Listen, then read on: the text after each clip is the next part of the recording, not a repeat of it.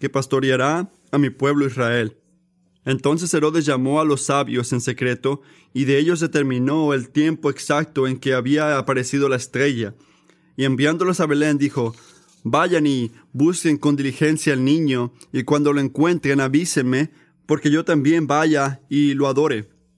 Después de oír al rey, los sabios se fueron, y la estrella que habían visto en el oriente iba delante de ellos, hasta que llegó y se detuvo sobre el lugar donde estaba el niño. Cuando vieron la estrella, se regocijaron mucho con alegría. Entrando en la casa, vieron al niño con su madre María, y postrándose lo adoraron. Y abriendo sus tesoros le presentaron obsequios de oro, incenso y mirra. Y habiendo sido advertidos por Dios en sueños que no volvieran a Herodes, se fueron por su para su tierra por otro lado. Nos encanta orar los domingos porque servimos a un Dios que es fiel, que significa que Él le encanta escuchar las necesidades de, de su gente y contestar oraciones que son difíciles. Por la obra de Jesús, Él perfecciona nuestras alabanzas y nuestra oración. No siempre hablamos de respuestas a oración en los domingos, pero no pude resistir esta mañana dejarles saber de una respuesta que trae mucho gozo a mi corazón. Hemos estado orando por meses que el Señor obre un milagro de eh, inmigración para que le dé una visa a Josh y Elisa Krieger por un año, una residencia de un año. Hace unos años la ley con la cual estamos trabajando dijeron que iban a requerir una visita, iban a parquearte en un lugar de espera, vas, vas, a tener que esperar unos seis meses. Y nosotros respondimos, vamos a continuar, vamos a orar y muchos han orado. Y aprendí hoy que siete días después de que pusieron la petición, ya tienen una visa. Siete días, no siete meses. Así que Josh, Lisa, sus niños van a estar con nosotros al final de enero y yo estoy alabando a Dios por esto. Dejen que eso les dé fortaleza a ustedes. Donde podemos ver en particular, podemos ver el gobierno y decir, ah, dicen seis meses, van a ser como nueve meses. Nuestro Dios no está atado por esperar. Por eso le oramos. Así que gloria a Dios que puede venir. Bendice la predicación de esta palabra, Señor. Gracias por este tiempo donde nos podemos tomar nuestro tiempo en ese tiempo de la venida, ese tiempo de la anticipación. Gracias por responder esta oración. Eso nos recuerda que tú eres un Dios que mantiene su promesa. No estás desconectado, eres activo, estás obrando. Viniste y un día vas a regresar para hacer todo esto nuevo.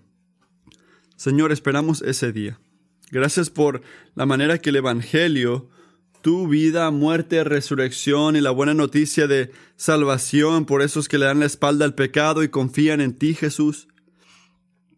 Tu Evangelio, Dios, el Evangelio que acabamos de cantar nos da esperanza para hoy y en este mundo quebrantado, el pecado, el problema, y nos da esperanza para el día de mañana. Y que nos ayude a esperar el día que tú regreses, que se cumpla todo eso. Haznos una gente que pasan todo el año anticipando el regreso, la venida de Cristo. Haznos ese pueblo. Amén. Amigo, ¿cuándo fue la última vez que leíste un artículo en las noticias que se llamaba El líder nacional guía con perfecta sabiduría? O toca aquí para ver monarcas que nunca fallaron como gente. Si yo mirara algo así en mis noticias o en mi periódico, si lees esto, ¿qué, qué ¿Qué pensarías? ¿Qué, conclusión tuvieras? Yo voy a decir lo que yo pensaría. Es algo, es una mentira, es propaganda, es noticias falsa, es una... No voy a caer a leer esta cosa, que sé que es mentira, Pero ¿por qué decimos eso? Inmediatamente decimos algo no está bien, porque sabemos que ningún reinador, que nadie que reina es perfecto. Ningún político, ningún padre, ningún jefe, ningún presidente, ningún rey, ningún padre, ningún, ninguna persona. Cada rey en la historia de este mundo, en cada cultura, en cada país, en cada ah, raza, en tiempo, está limitado. Y puede que se te olvide todo esto, y lo hacemos siempre tristemente, y invertir nuestro tiempo en un rey munduano que dices tú, mi, mi, mi, político es perfecto, diría la gente, y prácticamente terminas haciendo idólatra sobre él y, y, odias a cualquier otro político. Pero tienes que entender que siempre van a fallarte. Puede que piensas que buscaste un rey o un reinador, alguien que guíe, un gobernante que es bueno, pero yo diría que Santiago diría la última palabra, que todos fallamos, cada uno falla. Y es ese punto ahí, esta realidad de que todos fallan, sin excepción en el reino del humano, que hace que nuestro Rey Jesús sea tan increíble. Piensen en esto. Jesucristo no tiene falla. Nunca tropieza, nunca cae, no tiene debilidad. debilidad. Él es perfecto en todas sus maneras, su poder es ilimitado, solamente hace lo que honra a Dios al Padre. Es más sabio de lo que puedes ah, comprender, más amoroso de lo que puedes imaginarte. Y su control soberano sobre las situaciones de los hombres, sin excepción, es absoluta. Y eso es comparado a todo lo que es cada otro rey en este mundo, imperfecto, mentiroso, pero Jesús no lo es. Y su reino, el reino de Dios, parece insignificante a veces, pequeño. Si eres cristiano, yo dudo que sientes en este tiempo, yo dudo que pienses que eres parte de la mayoría. Sus ciudadanos son se burlan de ellos, los maltratan. Los reinos de este mundo continúan enojándose con todo lo que se alinea con Dios y, y siempre han hecho esto. Van a continuar haciendo esto, pero este es el cuidado, la advertencia. No debemos de tomar esa falla de confianza, esa, esa sospecha y enforzársela a Jesucristo, como si Él sea igual que todos los demás, o si es cualquier otra figura en la imagen de la gente caída. Contrario a cualquier otro rey, el rey Jesucristo siempre merece alabanza. Y eso es lo que hace Navidad tan buena noticia. Si lo piensas, el rey de los reyes, el único soberano, el rey de, del reino del, del, hombre, no un rey como los de nosotros, un rey perfecto, ese rey ha venido a nosotros. Jesús llegó. Y Mateo 2, 1 al 12, lo que acabamos de leer, nos da una ventana a la identidad de Jesús.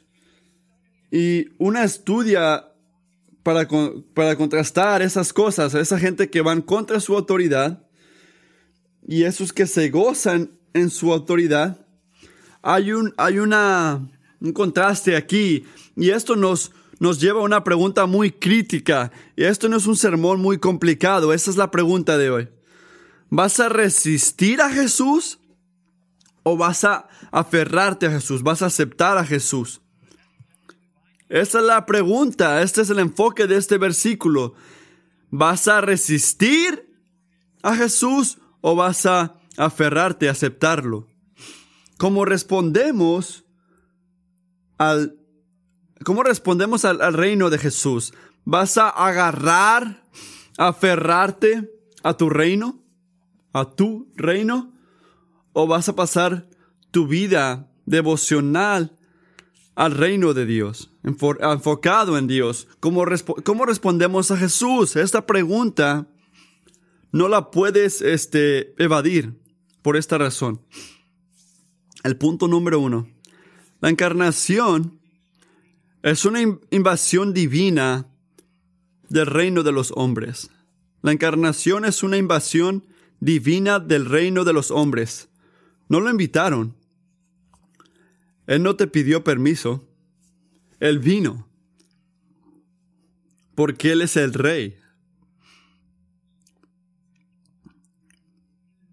Y estos eventos en el primer, la primera parte del capítulo 2 probablemente tomaron lugar cuando Jesús solo tenía un año a dos.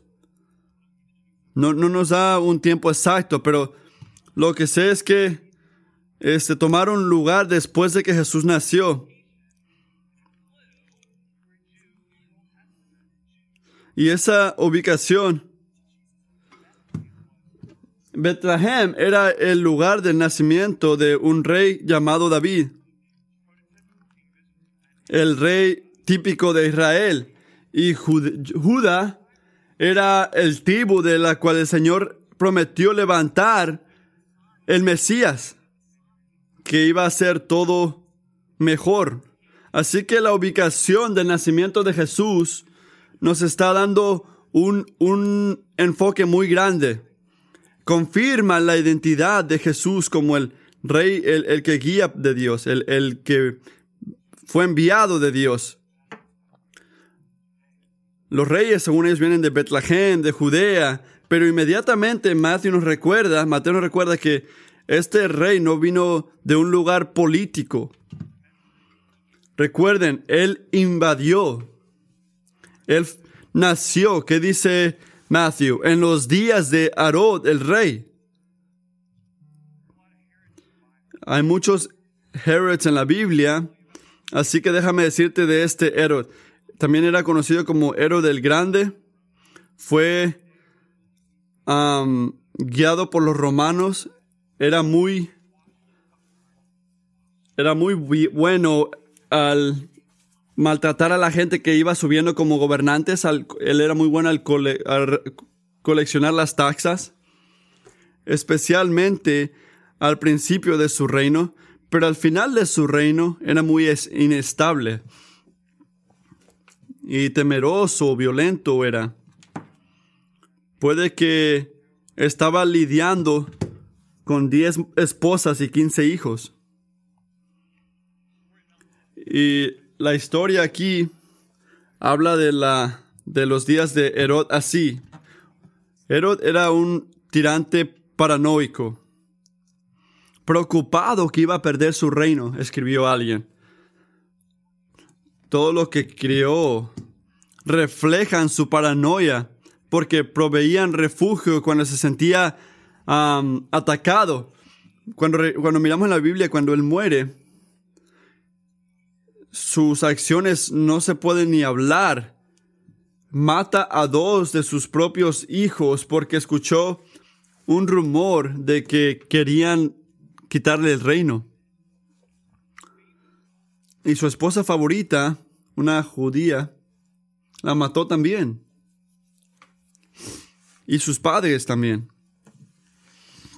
Y después lloró sobre eso. Estaba mal. Y eran durante estos años de terror, del miedo de perder esa autoridad, este grupo de gente sabios, de magos, no piensen tres, no sabemos cuántos eran, no sé de dónde vino que eran tres reyes, pero venían del este, a Jerusalén. Y los magos eran conocidos en parte porque eran menos de, no eran muy, muy, muy conocidos en esos tiempos. Hablaban más de historia, de literatura, de astrología, cosas mágicas. Así que piensen como en magos cuando piensen en esto, literalmente su nombre. No eran como figuras bíblicas. No era el tipo de no era el tipo de persona que Mateo metía al libro para atraer a la gente que lee, porque no eran conocidos por ser gente bíblica, era nada más era un, punto grande en ese tiempo. y, añadir a esto que venían del este. Piensen en esto, el primer pueblo, la primera persona que Mateo escribe que vinieron a alabar a Jesús no eran judíos, no eran gente de Dios, eran magos. Era una anticipación del gran llamado en Mateo 28. Y cuando Jesús nos dice a nosotros, sus discípulos, vayan y hagan discípulos de todas naciones. Y esta gente sabia tenían un entendimiento básico de estos judíos porque venían a la Jerusalén y preguntaron esto. Miren el versículo 2. ¿Dónde está el rey de los judíos que ha nacido? Porque vimos su estrella en el oriente.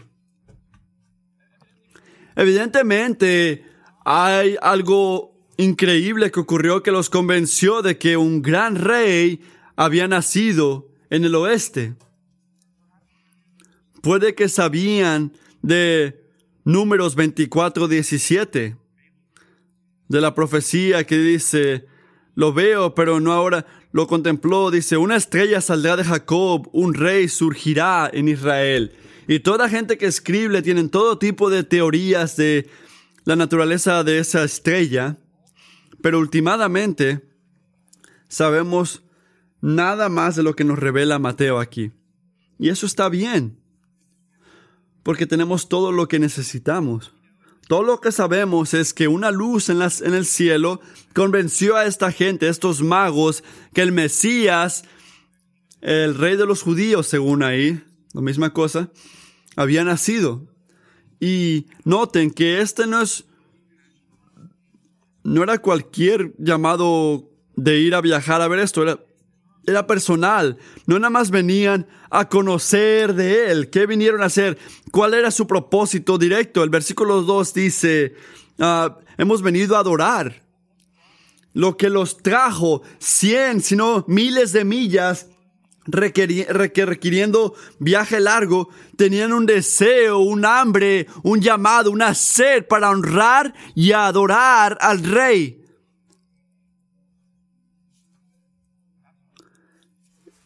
Por eso hicieron esto. Y al hacerlo, piensen en esto. Era en este acto, en este, esta búsqueda del rey, que demostraron la profundidad de la sabiduría de Dios. Las palabras de Proverbios 1.7 dice, la sabiduría comienza con el temor de Dios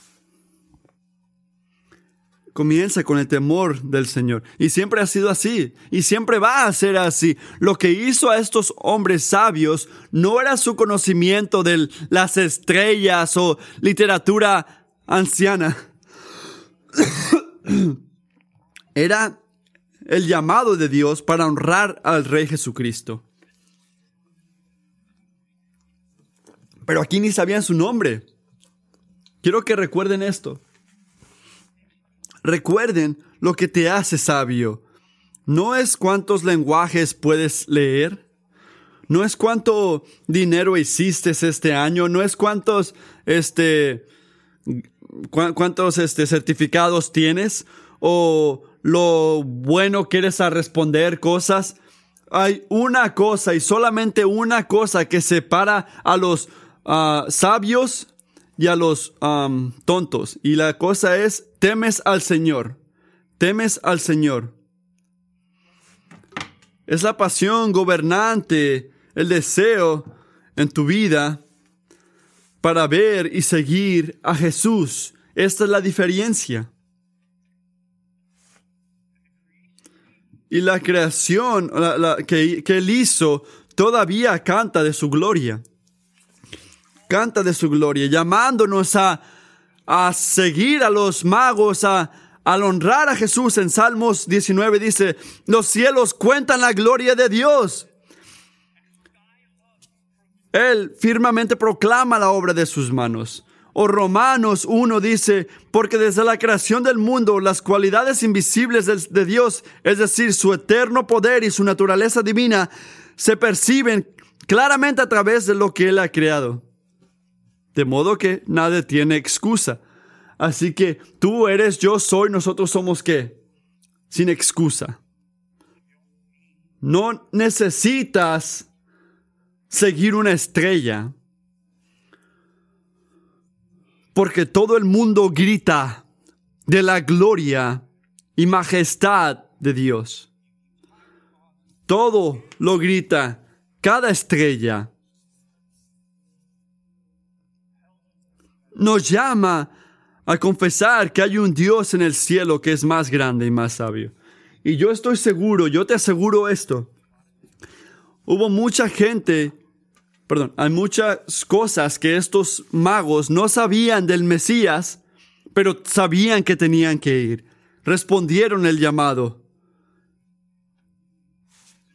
Y en los días de Herod, el día como, cualquier otro día, donde los reinos del mundo, son guiados por esta gente que son, este, que no son sabios y pecadores como nosotros, en el día de Herod, de ese rey. Y el día como hoy, en estos días, Jesucristo vino. Entró. Nada fuera de sí mismo obligó a Dios a hacer esto. Él tenía todo derecho, toda razón para dejarnos en la consecuencia de nuestra desobediencia, odiando y siendo odiados, abusando nuestra autoridad, nuestra autoridad para avanzar nuestro propio reino, corriendo directamente al juicio. Tenía toda razón, toda razón para dejarnos ahí. Y todavía en estos días, Él es el rey que se metió por nosotros. Cuando pienses encarnación, piensa en esto. Jesús invadiendo el reino del hombre. El punto número dos. Al rey Jesús se le oponen, se le oponen todos los que se aferran a su propia autoridad. Versículos 3 al 8. Miren el versículo 3. Cuando lo oyó el rey Herodes se turbó y todo Jerusalén con él. Y toda Jerusalén con él. No, no fallen al ver el contraste.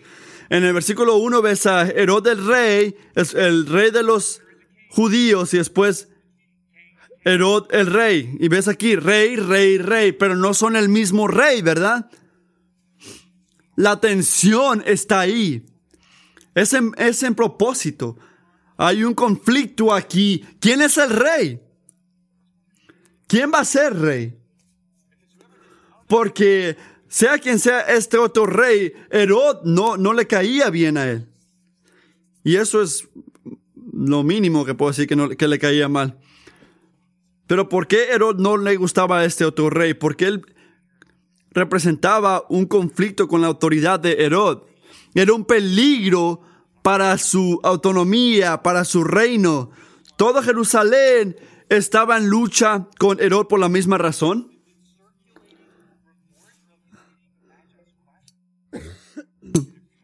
las noticias de estos magos, este, les los llevó a luchar a todos los de Jerusalén por si estaban siguiendo su propio reino, el reino de Dios, o solamente tenían miedo de cómo iba a actuar Herodes al ver que había un peligro y destruir algunos de ellos en el camino. Yo diría que, basado en lo que dice Mateo, la gente tenía miedo, la gente tenía miedo de que Herodes los iba a matar o maltratar por este nuevo rey. Al unir esto, esto ilustra una respuesta muy diferente a la llegada de Jesús que tenían los magos, una respuesta que expone nuestro propio pecado. Porque es, es la misma lucha espiritual que ha ocurrido desde Génesis 3. Nosotros vamos a adorar a Dios o vamos a intentar ser Dios.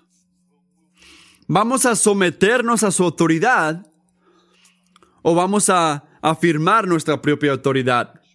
¿Vamos a gozarnos en su voluntad o vamos a ir contra ella? Ninguno de nosotros. Por esto importa esta pregunta. Nadie nace ah, aceptando a Jesucristo o gozándonos con su voluntad. La lucha es una cosa mínima que se puede decir aquí porque por naturaleza estamos contra su reino. Tú, yo, nosotros queremos nada que ver con la voluntad de Dios, contra el reino de Dios. ¿Por qué? Porque estamos tan enfocados en nuestro propio reino. Venimos al reino de este mundo, cada uno de nosotros, aferrándonos a la actitud que vemos en Salmos 2. ¿Por qué se sublevan las naciones? Y en vano conspiran los pueblos, los reyes de la tierra se rebelan, los gobernantes se confabulan contra el Señor y contra su ungido, y dicen, hagamos pedazos sus cadenas, librémonos de su yugo, ¿no queremos este Dios que reine sobre nosotros? Yo no quiero alabarte a ti, yo quiero ser como tú. Yo creo que yo sería un mejor Dios que tú eres. Esos somos nosotros. Y si no ves esto en algún nivel, en tu propia vida, eres ciego. Si tú piensas que puedes santificarte a ti mismo para ser un mejor cristiano en unos 40 años. O ninguna parte en ti quiere ser así. Tan siquiera algo en ti quiere, quiere ser Dios. No estás agarrando tu doctrina de la escritura. Salmo 2 no es lo que hace otra gente, es lo que haces tú. Es lo que hago yo, es lo que hacemos todos. Nuestra naturaleza es ser como Herodes. Todo pecado, cada falla, ¿qué es el pecado? ¿Qué es pecado? Una de esas palabras que tiramos en la iglesia, toda falla, toda falla a no conformarte a la ley de Dios en acción, actitud o naturaleza, todo pecado últimamente se trata de una falla de autoridad. ¿Quién va a ser, quién va a ser el rey de tu vida? Y eso se trata, ese es el punto principal. Tienes que saber esto. Navidad no es un símbolo de cualquier buena emoción que quieras sentir. Navidad es, se trata de un rey. El rey Jesús, el rey de los reyes que vino a aclamar a su propio pueblo. Eso es lo que se trata Navidad. Esto debería ponerte en lucha. Escucha esto, esto debería ponerte en lucha si estás resistiendo o ignorando su autoridad divina en tu vida. Él no te ha dado el lujo de decir, yo no voté, yo no voté por ti, vete, desaparecete. Mis amigos no votaron por ti, así que vete de aquí. Él es tu rey. ¿No elegiste esto? ¿No puedes cambiar esto? La única cosa que puedes cambiar, la única cosa que puedes decidir es cómo vas a responder. El rey Jesús no tiene ningún rival no participa en transiciones de poder, porque la profundidad de su llamado por su gloria y tu voluntad en su gloria lo llama a vendicar su autoridad y establecer su reino.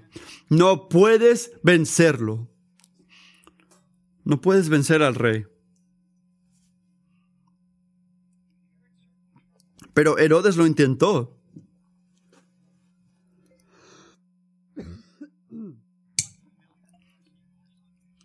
Él sabía, ellos sabían que la gente querían un, a una persona que los libere de la gente de, romana. Él sabía lo que estaba ocurriendo aquí. Así que los sabios resuena en su alma como una contra con su autoridad. Era la pesadilla de Herodes. Era lo que temía, así que reúne a toda la gente sabia en ese tiempo. En el versículo 4 lo vemos. Y dice, ah, ¿dónde van a ser este rey? Yo me gustaría saberlo. Y le responden con las palabras del profeta Miqueas. Déjenme leer la profecía original. Esto está en Miqueas 5, versículo 3 al 5 muchos años antes de esto, dice, ah, pero surgirá uno para pastorearlos con el poder del Señor, con la majestad del nombre del Señor su Dios. Vivirán seguros, que Él dominará hasta los confines de la tierra. Él traerá la paz. Sí, Asiria llegará a invadir nuestro país para pisotear nuestras fortalezas. Leeremos frente con siete pastores y aún con ocho líderes del pueblo. Su gente van a estar seguras ahí. Porque Él va a ser grande hasta los confines del mundo. Y Él va a ser su paz. Qué gran, qué, qué gran promesa les hizo aquí. Miqueas habló esas palabras cuando los judíos iban en camino a Babilonia, al exilio en Babilonia. Y aunque las consecuencias de sus pecados venían hacia ellos, la desobediencia, Dios hizo una promesa que la historia no iba a terminar ahí. Después del exilio, yo, el Señor, voy a liberar y restaurar y purificar mi pueblo.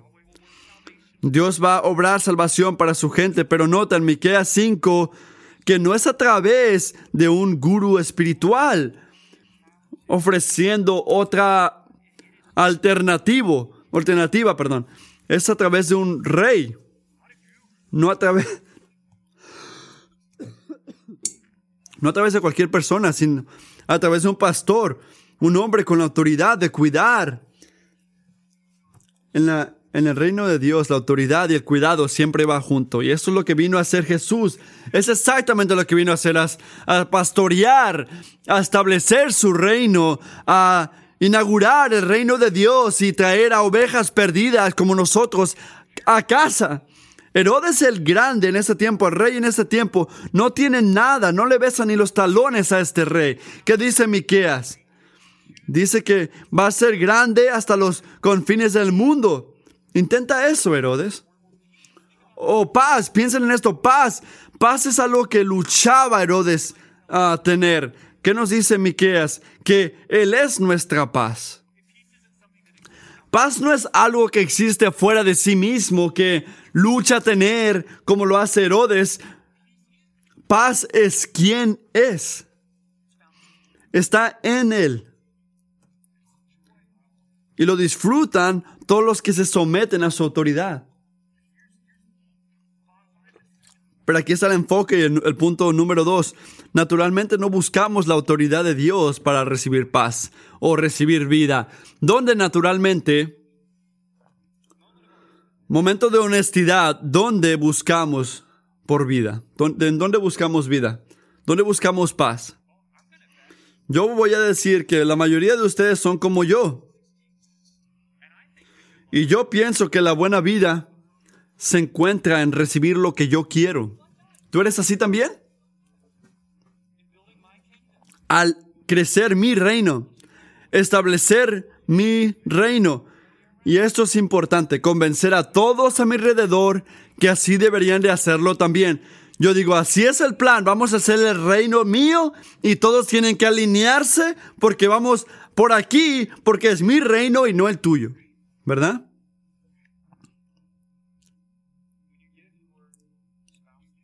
Cuando no le hablas a tu esposo o esposa, le das, le das la espalda después de un conflicto, eso es lo que estás haciendo.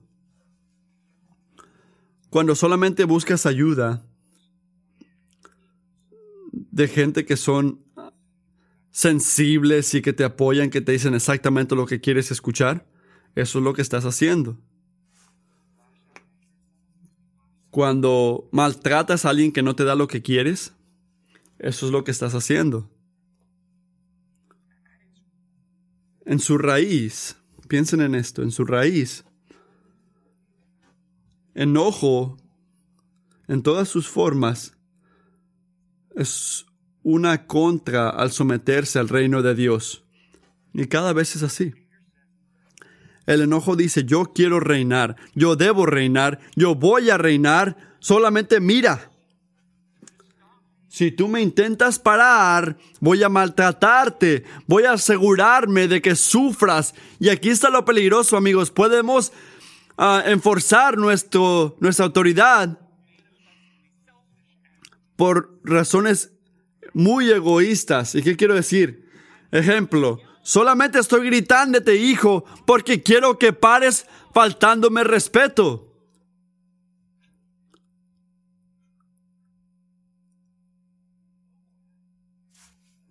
Una obra noble no justifica pecados. La manera pecaminosa que yo le respondo al rebelión de mi hijo solo revela mi propio pecado. Estamos en el mismo problema, en la misma categoría. Porque solamente hay un rey. Y eso es lo que tenemos que saber, eso es lo que tenemos que ver. Aquí es donde el cambio, la liberación del enojo, de la frustración, aquí es donde empieza. Solamente hay un rey que va a estar parado al final. Si no ves esto, siempre vas a estar enojado. Solamente hay un rey que está parado al final. No eres tú, no soy yo, o el pastor que amas, o el político que te encanta. Es Jesucristo. Para la gente de Dios, el reino de Jesús es una gran comodidad. Su reino, su, su supremacía, nos da gozo. Pero no es así si estás intentando hacer tu propio reino en este mundo. La lucha es que mi reino venga, que mi voluntad se haga. Al menos que tú pienses que solamente estoy hablando para esa gente enojada. O hay tanta gente maligna allá afuera. Considera esto. Solamente porque sientes que no, que conscientemente no estás yendo contra la autoridad de Dios, no significa que eres inocente. Porque aquí está la prueba. Estás más interesado en hacer tu reino de, de la que Él. O estás más interesado en hacer su reino. Estás viviendo por ti o por Él. No hay ningún lugar neutral. No hay ninguna opción neutral. No hay, no hay, ninguna opción donde estás en el, en el medio. O estás con o estás contra. No existe un lugar neutral. Nadie puede servir dos maestros. O estás viviendo en, en sumisión o estás yendo contra su autoridad. Es una de estas cosas. Los dos puede que estén presentes en tu vida, pero no hay ni un lugar en el medio. Aquí. Mateo 12:30. Jesús dice, el que no está de mi parte está contra mí. Y, y así es. O estás contra o estás con. Herodes, en otras palabras, es todos nosotros. Herodes es Salmo 2. Herodes, Herodes es la razón por la cual necesitamos un Salvador, Kingsway, y por la cual Navidad es tan buena noticia. Porque sí, Jesucristo va contra todos los que van contra su autoridad. Pero el punto número 3 dice, el Rey Jesús es atesorado por todos los que se someten a su autoridad. Versículos 9 al 12 vemos esto. Así que, ¿qué está ocurriendo aquí? Después de mentir, básicamente, Herodes, de su deseo de según él ir a adorar al, al bebé. Él manda a los sabios. Él no está interesado en adorar a Jesús. Él está intentando matarlo. Pero, nota esto. Él parece que le mintió a los sabios porque ellos dicen, en el versículo 9 dice, después de oír al rey, parece que, lo, que, parece que les mintió a ellos, pero no paró, no paró de guiarlos el Señor. Piensen en esto. Has estado en una situación donde, sin saberlo, una autoridad humana de alguna manera te, estaba usando por sus propios propósitos? ¿Has estado ahí? ¿Por sus propias necesidades estaban abusando de ti y ni lo, sabías? Bueno, noten esto, amigos. Agarren fuerza, fuerza en la fidelidad de Dios. Herodes no paró a Dios de dirigir a los magos directamente a Jesucristo. Es increíble. Porque podemos ser igual, puede que nos mientan así también. Pero nota esto, si el deseo en tu corazón es alabar y seguir a Jesucristo, entonces Jesús no te va a abandonar. Él te va a dirigir, te va a guiar, te va a cuidar. Mira el versículo 9. Después de oír al rey, los sabios se fueron y la estrella que habían visto en el oriente iba delante de ellos. Hasta que llegó y se detuvo sobre el lugar donde estaba el niño. Eran sabios, pero su sabiduría no podía llevarlos a casa, no podía llevarlos a Dios. Estaban dependiendo en las estrellas que colocó Dios. Dependían en la gracia de Dios. Necesitaban que la gracia de Dios los llevara a la voluntad de Dios, al lugar de Dios. Igual como Israel necesitaba una nube en el día y fuego en la noche para llevarlos a Canaán. Recuerden que esta gente ni son israelitas, son gentiles, no son gente que los judíos según pensaban que merecían la voluntad de Dios o el favor de Dios pero era exactamente las personas que Dios dijo, sí, a esos quiero traer. Recuerden eso, cuando están tentados, tienen la tentación de descalificar o darte una roja, una tarjeta roja, de recibir la voluntad de Dios, el conflicto no es si has merecido estar con Dios. La lucha es si estás dispuesto a seguirlo como tu rey. Jeremías 29 dice, me buscarán y me encontrarán. Cuando hacen buenas obras, cuando cambien. No, eso no dice. Cuando me busquen de todo corazón.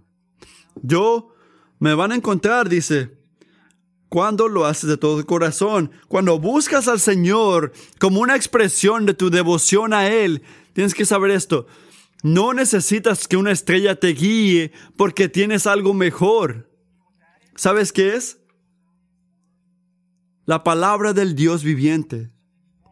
Algo mejor. ¿Y por qué digo esto? ¿Cómo sé esto? No, no nada más me me estoy emocionando por esto. Escuchen lo que dice Pedro en Segundo de Pedro 1.18.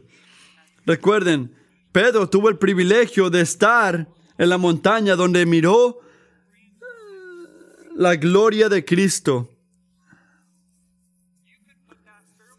Puedes poner esto en la lista alta de sentimientos increíbles, experiencias increíbles, pero él no podía contradecir. Él escuchó la palabra de Dios. Dice, nosotros escuchamos esta voz del cielo porque estuvimos con Él en la montaña, pero después, ¿qué hace Pedro? Inmediatamente se goza de que tenemos algo mejor. Escucha esto, cristiano, tienes algo mejor que tu sentimiento personal de aferrarte a tu fe. En primero de Pedro 1.19 Dice, tenemos la palabra profética confirmada, más firme que cualquier experiencia por la cual tú tienes que poner atención, que va a ser como una lámpara guiándote en la oscuridad hasta que se vaya el día y que y em, llegue la estrella del día y va a estar en tu corazón. ¿Cuál es esa estrella de la mañana? Es Cristo. ¿Y cómo nos guía a casa Él? Él lo hace a través del regalo de su obra, de su palabra. Gocémonos en la guía que nos da Dios, más de lo que hizo el mago en este tiempo, más de lo que hizo el mago en esa estrella. Porque se gozaron. Miren el versículo 10. Cuando vieron la estrella se regocijaron mucho con gran alegría. Literalmente, estaban gozándose, gozándose con grande, grande, grande gozo, dice ahí. Porque estaban sintiendo la misericordia de Dios. Pero imaginen este momento. Imaginen el momento donde ven la casa, van a la casa, miren el versículo 11. Vieron al niño con su madre María. Lo miraron con sus propios ojos. ¿Puedes imaginarte estando ahí? El que creó las estrellas, la misma estrella que estaban siguiendo, el cual en ese momento estaba sosteniendo sus corazones, el que estaba reinando sobre sus vidas, sobre nuestras vidas desde el día que nacimos, este Señor, este Rey, estaba sentado, llorando, comiendo, durmiendo, ante ellos, como un bebé.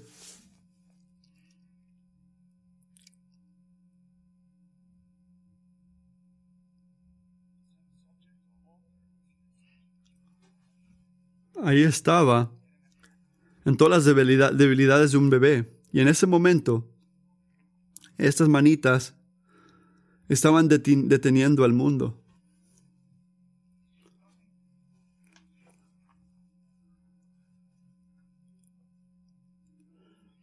Y lo más que lo piensas, lo más que te llama querer verlo a Él, conocerlo en persona. ¿Tú esperas ese día? ¿Te llama la atención ese día? Un día lo vas a ver. Apocalipsis 22 dice esto.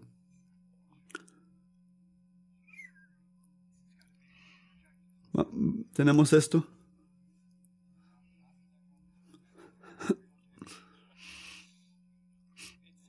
Dice, lo verán cara a cara. Esta es la mejor palabra aquí. Lo verán cara a cara. El objeto de nuestra fe. El fin. El enfoque de nuestro caminar. Los magos y nosotros vamos a verlo cara a cara. Y no te va a fallar. Y pienso en todas las maneras que estos magos podían haber respondido. ¿Verdad? Todas las preguntas que habían puede que tenían, todas las preocupaciones que tenían. Si, los agarrara a ustedes, me imagino que tienen sus propias listas de por qué. Y algunos dirían que cuando yo llegue al cielo le voy a preguntar esto, pero en el momento que lo miraron, no preguntaron nada. No era porque no tenían eso, pero en el momento que lo miraron, no eran preguntas ni cómo ser mejor. Miren el versículo 11. Y postrándose, lo adoraron. Esa es la respuesta correcta. Esta es la única respuesta. Para esto fuimos creados. Por esto nos llamó Jesús y abriendo los tesoros le dieron este obsequios de oro, incensos y mirra. Mucha gente dice, ¿por qué le dieron eso? ¿Qué tipo de estrella era? No sabemos y no necesitamos saberlo. No necesitamos añadir a la palabra de Dios porque ya nos dijo lo que tenemos que saber. ¿Y qué tenemos que saber? Que esos eran regalos de gran valor. Era una imagen de verdadera adoración. Porque la verdadera adoración no es de venir a cantar aquí los domingos.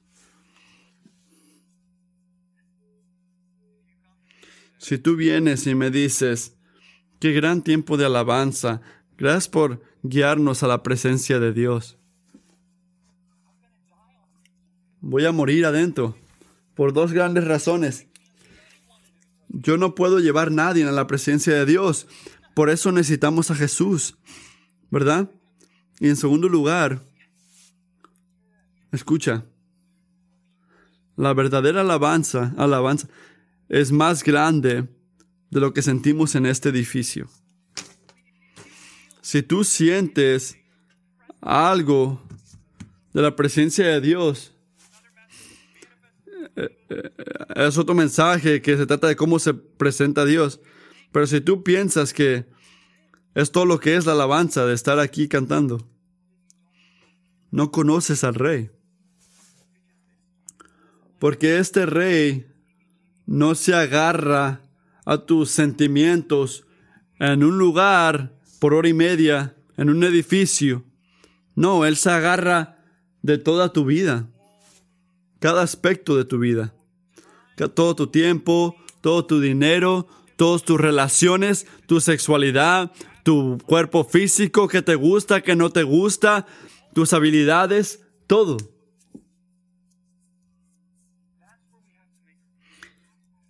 Y ahí es donde tenemos que hacer una conexión crítica. Piensen en esto mientras vamos a concluir.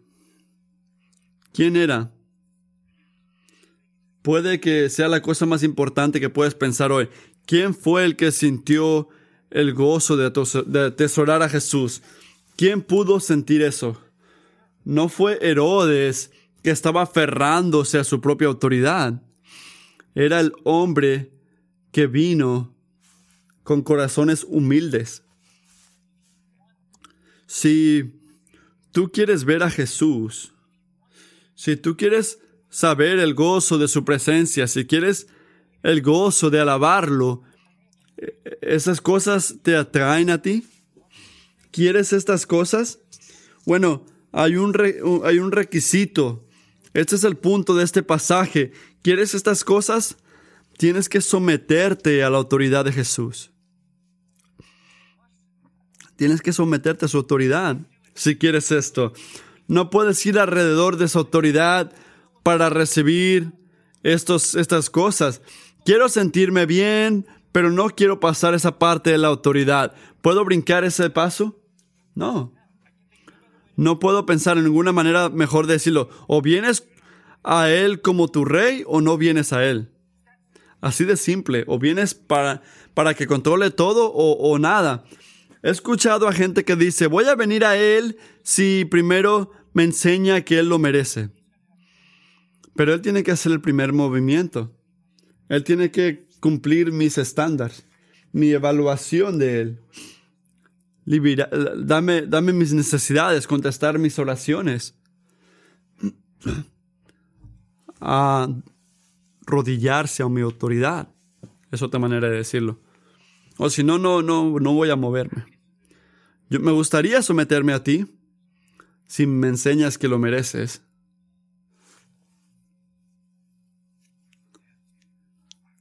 Peligroso.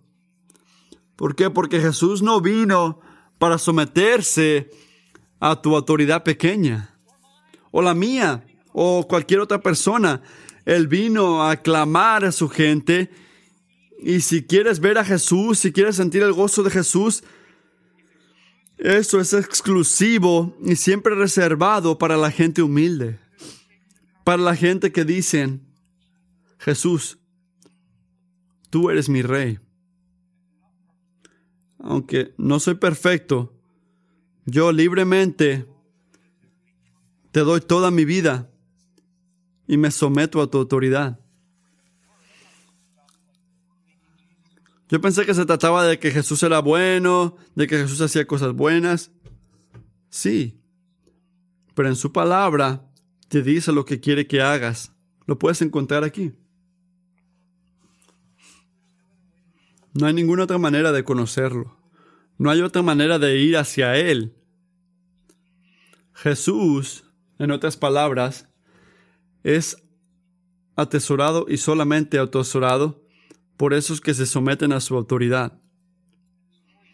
Y la historia termina en el versículo 12 con una vista a la presencia de Dios. Herodes hizo esta trampa. ¿Y qué hace el rey de reyes?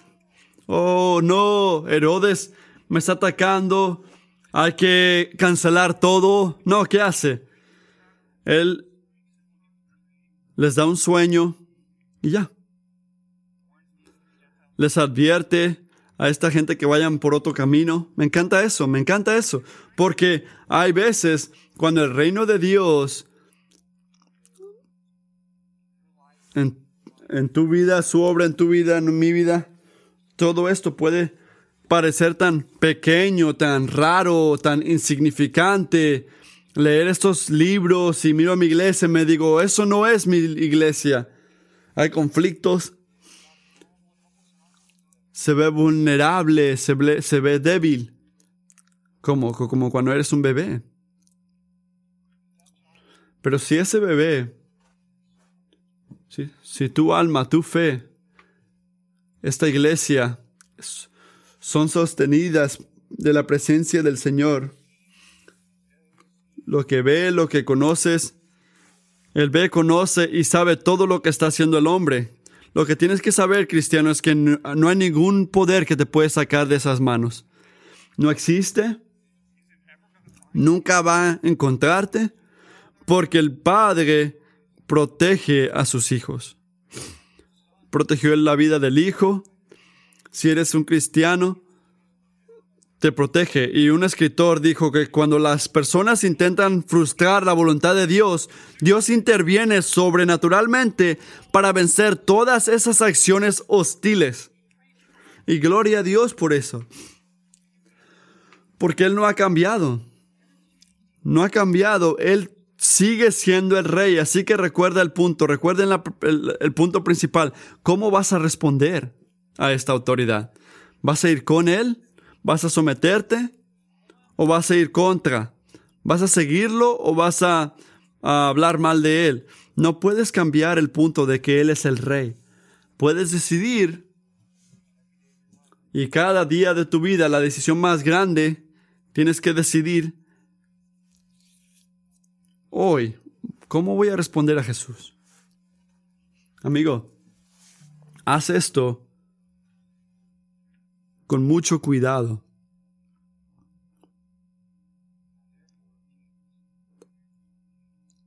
Ustedes, los reyes, sean prudentes.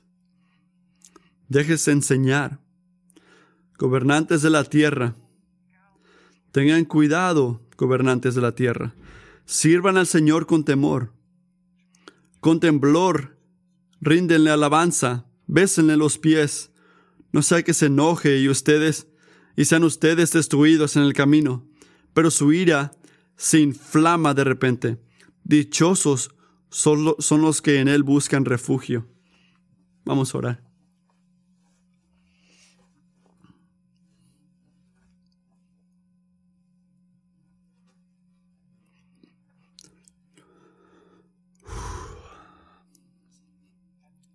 Padre,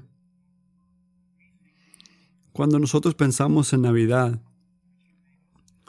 haznos una, una gente que no eligen nuestros deseos requeridos o nuestro propósito en ese tiempo. Danos la humildad de creer lo que tú has dicho, de que Navidad es tu invasión divina. Cuando tú entraste al reino del hombre incluyendo todos los reinos pequeños que nosotros intentamos crear o defender. Espíritu Santo, te pido en este momento por la gracia de convicción que podemos ir más ahí. Decir, sí, Padre, es más, estoy intentando hacer mi reino. Ayúdanos a, a decir, Señor, enséñame dónde lo estoy haciendo, cómo lo estoy haciendo. En nuestras relaciones, nuestras finanzas, en nuestro trabajo excesivo, en nuestra falla de diligencia, en nuestro maltrato, en nuestro ser creídos, en nuestro enojo, el maltrato de la gente. Enséñanos, por favor, enséñanos nuestros corazones, revélalo, donde no estamos actuando como si tú fueras el rey. Danos la humildad en este tiempo de poder someternos a ti, porque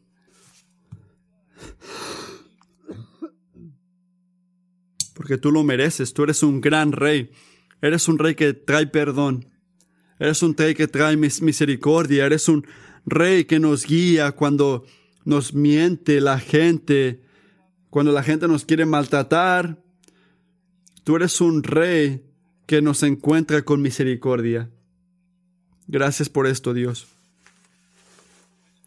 Danos corazones que se someten para que podamos sentir el gran gozo que es seguirte, vivir para ti, tener devoción y atesorándote a ti. Gracias que invadiste.